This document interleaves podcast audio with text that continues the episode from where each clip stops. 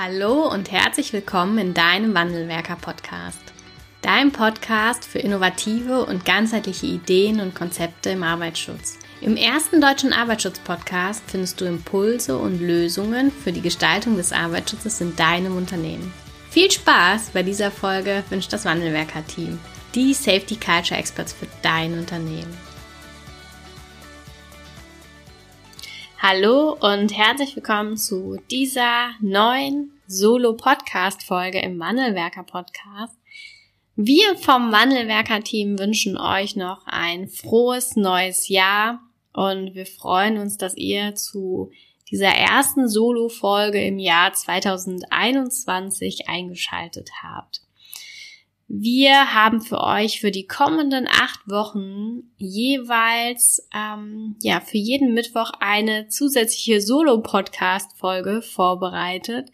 Keine Angst, das Interview am Sonntag wird euch erhalten bleiben. Es gibt aber ähm, ja jeden Mittwoch dann eine Solo-Podcast-Folge und zwar zu den Themen wie kann ich nachhaltig eine Sicherheitskultur entwickeln und wie kann ich auch nachhaltig und langfristig Mitarbeiter zu sicherem Verhalten motivieren? Und genau um diese Themen werden sich diese Mit Mittwochs-Podcast-Folgen drehen.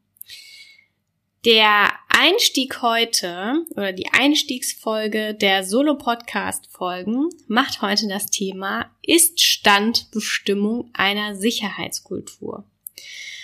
Und an dieser Stelle eine ganz ernste Frage als allererstes an dich. Weißt du, wie der Iststand der Sicherheitskultur in deinem Unternehmen ist? Mal abgesehen von den, also von der Anzahl an Arbeitsunfällen, ausgehend von, dass vielleicht ja null Arbeitsunfälle vielleicht für eine gute Kultur sprechen kann und sehr viele Arbeitsunfälle eher für eine schlechtere Kultur, obwohl wir schon auch immer ähm, dafür plädieren, den Stand der Sicherheitskultur nicht an der Anzahl an Arbeitsunfällen festzumachen, sondern vielmehr am Anteil an sicheren Verhaltensweisen.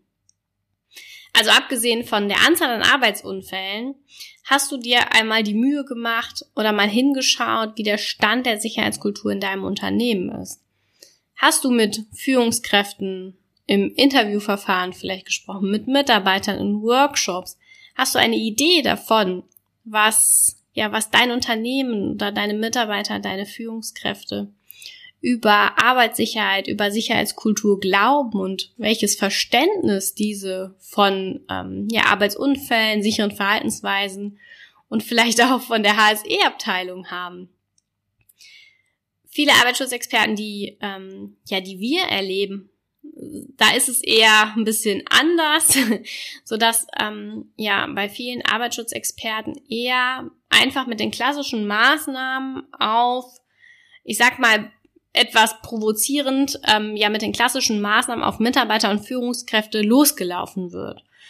Und das habe ich früher auch so gemacht. Da bin ich ganz ehrlich. Und heute weiß ich aber, dass es viel wichtiger ist, erst einmal genau hinzuschauen und ähm, aus einem aus einem zusätzlichen Grund noch.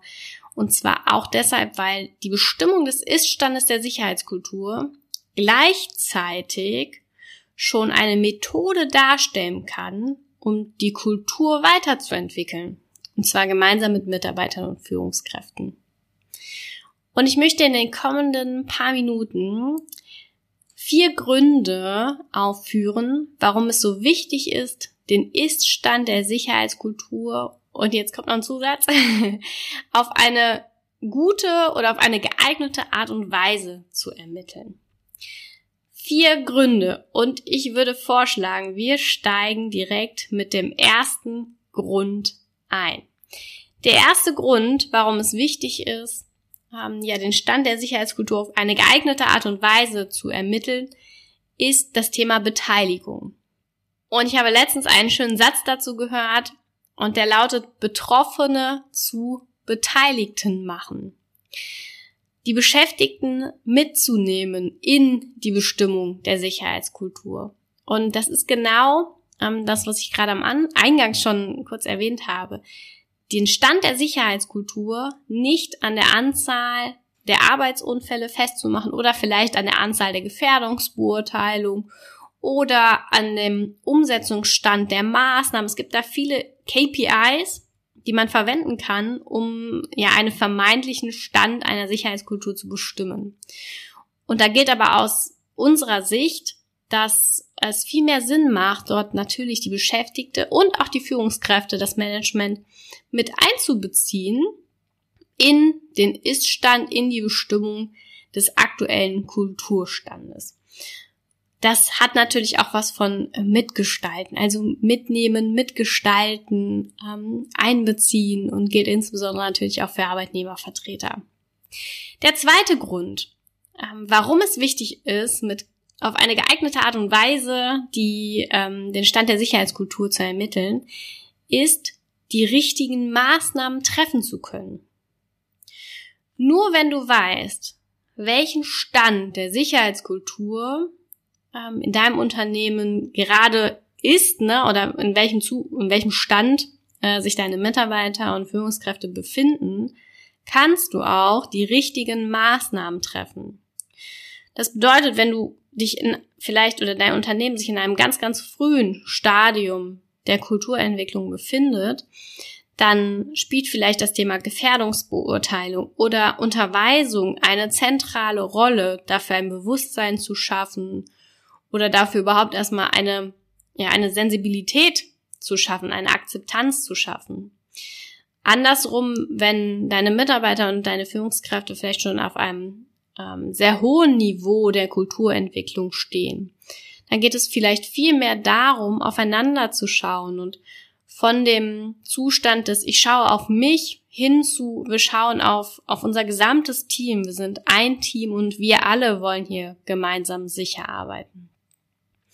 Und die richtigen Maßnahmen kannst du nur treffen, wenn du weißt, was jetzt gerade zu tun ist, also auf welchem Stand der Kulturentwicklung sich dein Unternehmen, deine Mitarbeiter und deine Führungskräfte ähm, ja sich befinden.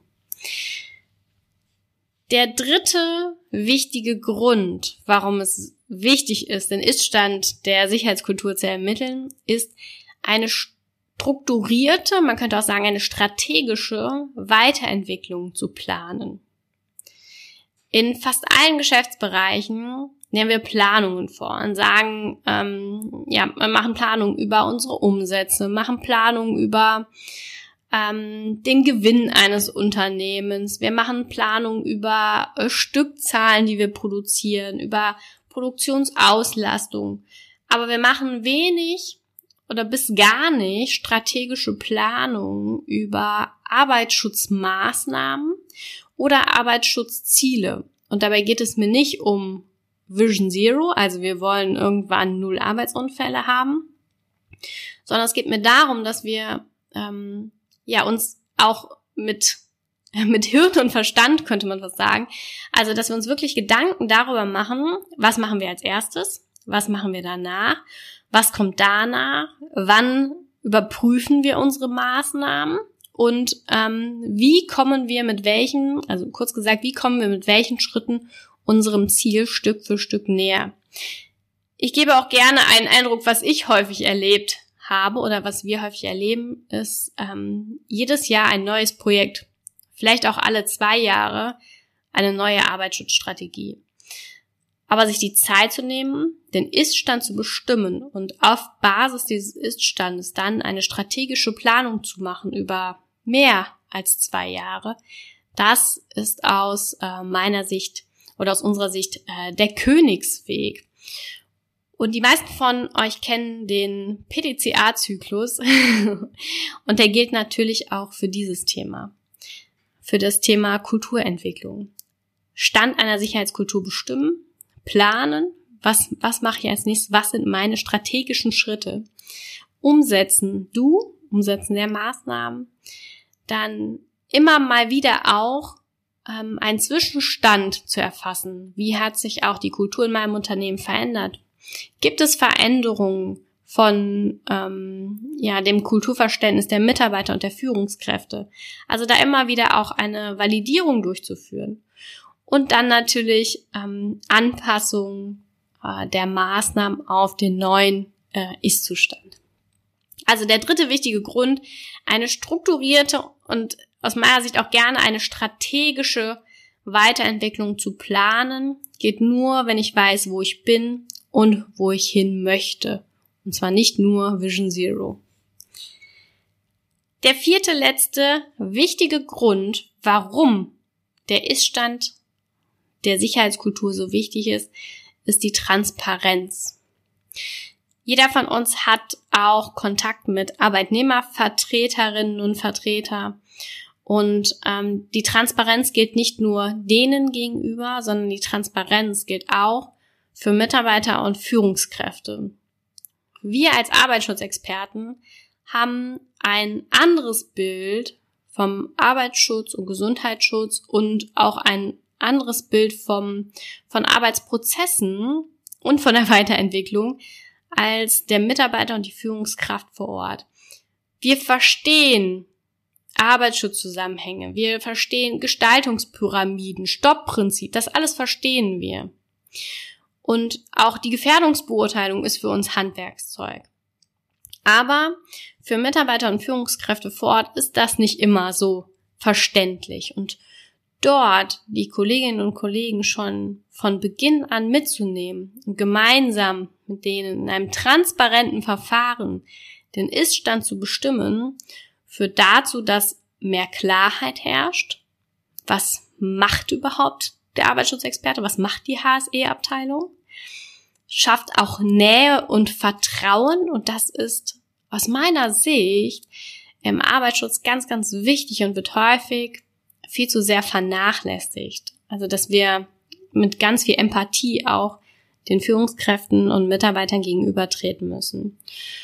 Und ähm, wenn wir über die Ist-Standbestimmung eine solche Transparenz und damit auch Klarheit und Nähe herstellen, haben wir in, in den meisten Fällen und aus meiner Erfahrung heraus auch ähm, ein, eine gute Vertrauensbasis für daraus resultierende Maßnahmen.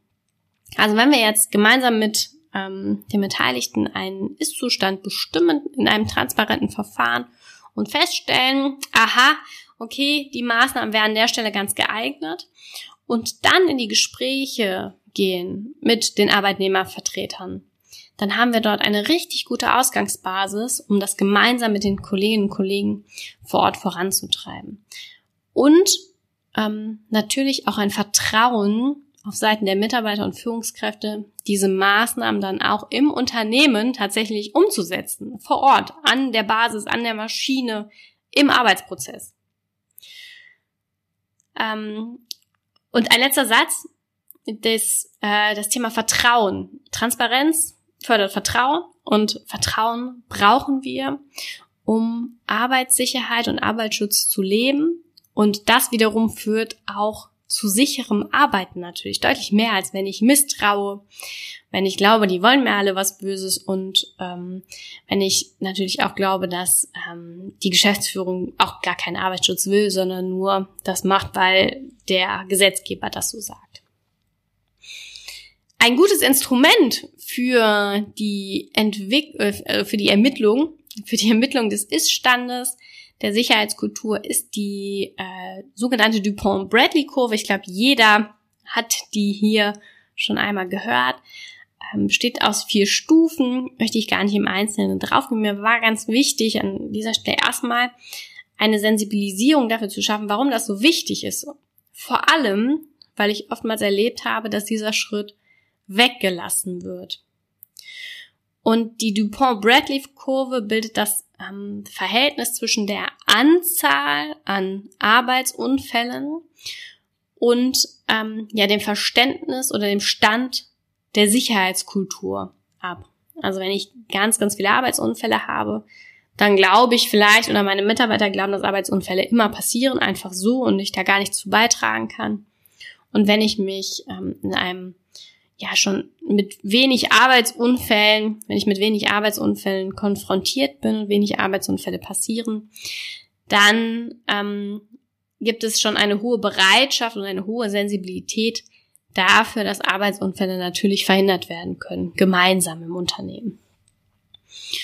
Und äh, ja, die Dupont-Bradley-Kurve ist aus meiner Perspektive oder aus unserer Perspektive das geeignetste Mittel, um genau diesen Ist-Stand zu erfassen.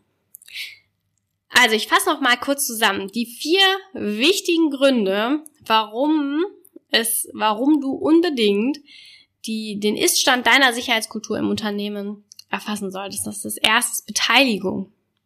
Beteiligung Mitarbeiter, Führungskräfte, Arbeitnehmervertreter. Die richtigen Maßnahmen können nur gewählt werden, wenn ich weiß, was die richtigen Maßnahmen sind, wenn ich weiß, wo befinde ich mich gerade. Drittens, die strategische Planung. Wenn ich weiß, wo ich mich befinde und wo, wenn ich weiß, wo ich hin will, kann ich auch langfristig die richtigen Maßnahmen wählen. Und der vierte Punkt ist Transparenz. Transparenz gegenüber allen Beteiligten und Transparenz führt zu Klarheit und Vertrauen und das brauchen wir im Arbeitsschutz. Wir haben ähm, aktuell ein ja ein kostenloses PDF für euch zur Verfügung gestellt und äh, in diesem 13-seitigen PDF bekommst du eine Idee, wie du zum Beispiel den Iststand deiner Sicherheitskultur ermitteln kannst. Dort ist die Bradley-Kurve nochmal etwas detaillierter aufgeführt und äh, auch eine Idee, wie man das gut umsetzen kann. Und es gibt auch noch weitere Schritte, wie du in deinem Unternehmen das sichere Verhalten von Mitarbeitern fördern und entwickeln kannst. Den kostenlosen Fahrplan findest du unter www.fahrplan-sicherheitskultur.de. Wir hängen den Link auch unten in den, in den Show Notes an. Also der ist da verlinkt, sodass du einfach nur draufklicken musst, um dorthin zu gelangen. Ähm, wenn du reingeschaut hast und auch wenn du es angewendet hast, dann gib uns gerne mal ein Feedback. Wir freuen uns sehr über Feedback und wir freuen uns natürlich auch ähm, sehr, wenn du das für dich verwendest und wenn du damit vielleicht auch den einen oder anderen Arbeitsunfall vermeiden kannst. Ich danke dir jetzt ganz herzlich fürs Zuhören in dieser Solo-Podcast-Folge. Wünsche dir noch eine ganz wundervolle Restwoche. Bleibt alle gesund und äh, ja, startet voller Kraft und dennoch voller Motivation auch in einen verlängerten Lockdown und viel Freude mit dem Wandelwerker Fahrplan.